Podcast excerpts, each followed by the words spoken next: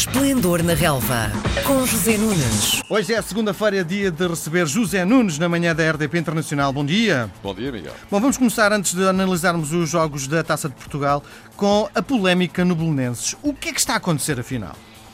Olha, aquilo que se está a passar é absolutamente lamentável a todos os títulos. Eh, este, isto já não é uma falta de entendimento, começou devagarinho e foi andando, andando e o monstro cresceu de tal forma que hoje em dia SAD e clubes estão uh, em guerra aberta, não é? Com, com, situações colocadas em tribunal, comunicados e com este, enfim, com este panorama absolutamente inacreditável do clube estar a jogar nos distritais e a SAD do clube estar a jogar na Primeira Liga.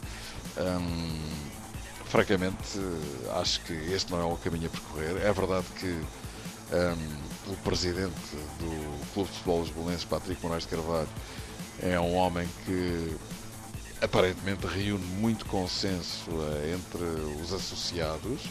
A SAD, como tu sabes, tem capitais uh, próprios e que não, não, não, não estão, está fora da órbita do clube e, enfim, conduz a que esta situação, uh, nesta altura, seja um péssimo exemplo para, enfim, eu diria não apenas para Portugal, onde existem clubes içados, mas em todo o mundo, não é? De facto, é qualquer coisa que não se consegue explicar por palavras racionais e uh, as situações estão cada vez mais tramadas, ao ponto de chegar uh, já,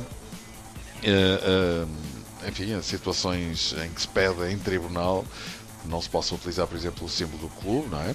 estou a falar da Cruz de Cristo, que não, não se possa sequer invocar o nome do Clube de Futebol dos Bolonenses. Enfim, há uma série de situações absolutamente chocantes e que carecem de, de, de, serem resolvidas o mais rapidamente possível. E tem uma coisa engraçada que é usar a Cruz de Cristo. Há uma série de entidades em Portugal que usam a Cruz de Cristo. Se toda a gente for proibido fazer tal coisa, não é? Bom, adiante. Vamos olhar para os resultados da Taça de Portugal. E a primeira pergunta que te faço é: o, isto pode causar já de imediato uma queda de um treinador, uma chicotada psicológica, em princípio, por um mau resultado conseguido pelo Marítimo em casa? Sim, o Marítimo não tem estado enfim, a fazer uma boa temporada. Eh, Cláudio Braga efetivamente não conseguiu agarrar as coisas até agora e esta derrota em casa conferência por 3-0, são nomes ainda por cima muito contundentes, eh, pode eventualmente precipitar eh, essa situação. Eh, é verdade que o Marítimo é, é um clube que nos últimos anos eh, tem estado sempre numa posição sólida no, no futebol português. Um, no campeonato as coisas também não estão nada bem, está no 12 lugar apenas com 10 pontos, um, apenas 3 vitórias, e isso muito provavelmente poderá ditar o próximo destino deste treinador, eh, Cláudio Braga, que pelos vistos enfim, não irá aquecer o lugar no, no, no clube madeirense. Bom, vamos começar por quinta-feira, onde o Benfica faz uma péssima exibição. Foi por um triz que não é eliminado por uma equipa da, do segundo escalão. Uh, e eu pergunto-te, achas que uh, o grande responsável pelas más exibições continua a ser Vitória? Bom, mas uh, vamos ver, Miguel, os, o, o primeiro responsável pelas vitórias e pelas derrotas em qualquer clube de futebol é o treinador, toda a gente sabe isso, não é? Sim. Agora, pode-se dizer que às vezes o destino é cruel e que não é justo atribuir eh, em regime de exclusividade as responsabilidades nem pelos bons momentos nem pelos maus momentos. Uh, vamos ver, eh, quando eu falo em crueldade, refiro-me a isto. Os primeiros dois anos, Rui Vitória faz um trabalho fantástico no Benfica. Em qualquer deles, te recordas, particularmente do primeiro, as coisas andaram muito mal. O Rui Vitória esteve praticamente com as malas feitas ainda muito cedo no seu primeiro ano, se te recordas, quando Sim. perdeu aqueles três jogos com o Sporting, dois com o Porto, chegou a estar a oito pontos de distância da liderança do campeonato e de repente aconteceu uma metamorfose incrível e o Benfica acaba por fazer uma época sensacional, foi campeão com um número recorde de pontos, Uh, teve uma segunda volta absolutamente extraordinária. Chegou aos quartos de final da Liga dos Campeões, derrotando o Bayern, justamente com quem vai jogar amanhã, na altura em que Renato Sanches estava a emergir, se te lembras. Sim. Mas o que é facto é que no segundo ano voltou a ser campeão, ganhou outros, uh, outras provas pelo meio, voltou a passar a fase de grupos da Champions League, Taça de Portugal, Taça da Liga, num ano e no outro, alternadamente Bom, e para as coisas começarem de facto a deslizar na terceira, na terceira época. O ano passado, a época do Benfica, seja porque prisma, quadrante ou latitude seja observada, é uma má temporada. Claro. O Benfica não ganhou absolutamente nada.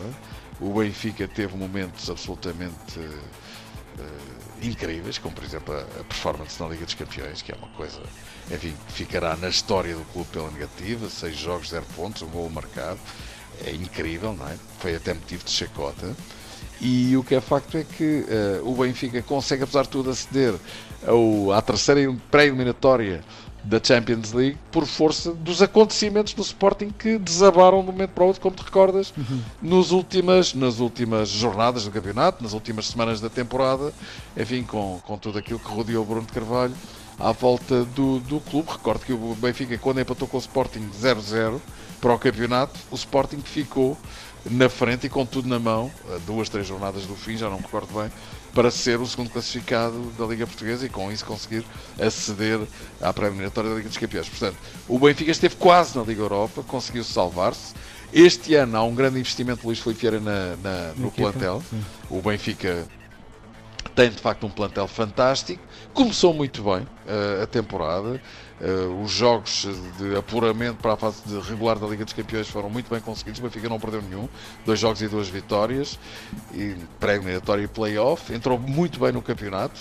É verdade que empatou na luz com o Sporting, que é o resultado normal, mas até fez uma excelente exibição e merecia e poderia ter ganho.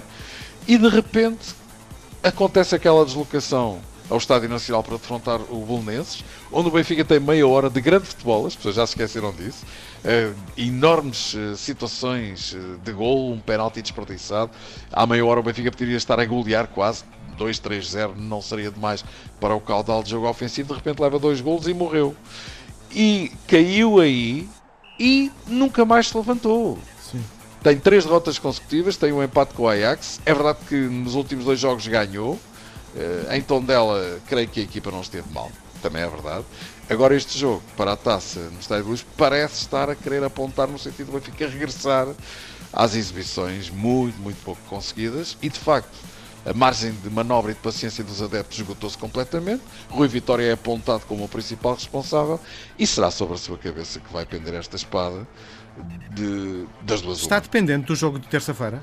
Não, não, creio que não, creio que isso não vai acontecer, mas também vai ter que ter atenção porque se por um lado precisa de marcar e precisa ganhar, e o Bayern, como tu sabes, curiosamente tem um treinador na mesma situação, que é Nico Kovacs, que também está a ser alvo de grande contestação, portanto isto não é só em Portugal, até num país onde as coisas são sempre muito mais estáveis como a Alemanha, isto acontece, mas o que é facto é que uh, até se especula que o Vitória poderá jogar com dois avançados uh, em Munique, com Seferovic, que está em, realmente em grande forma, e Jonas, que é um jogador absolutamente precioso, quatro jogos como titular, quatro gols, é um jogador extraordinário.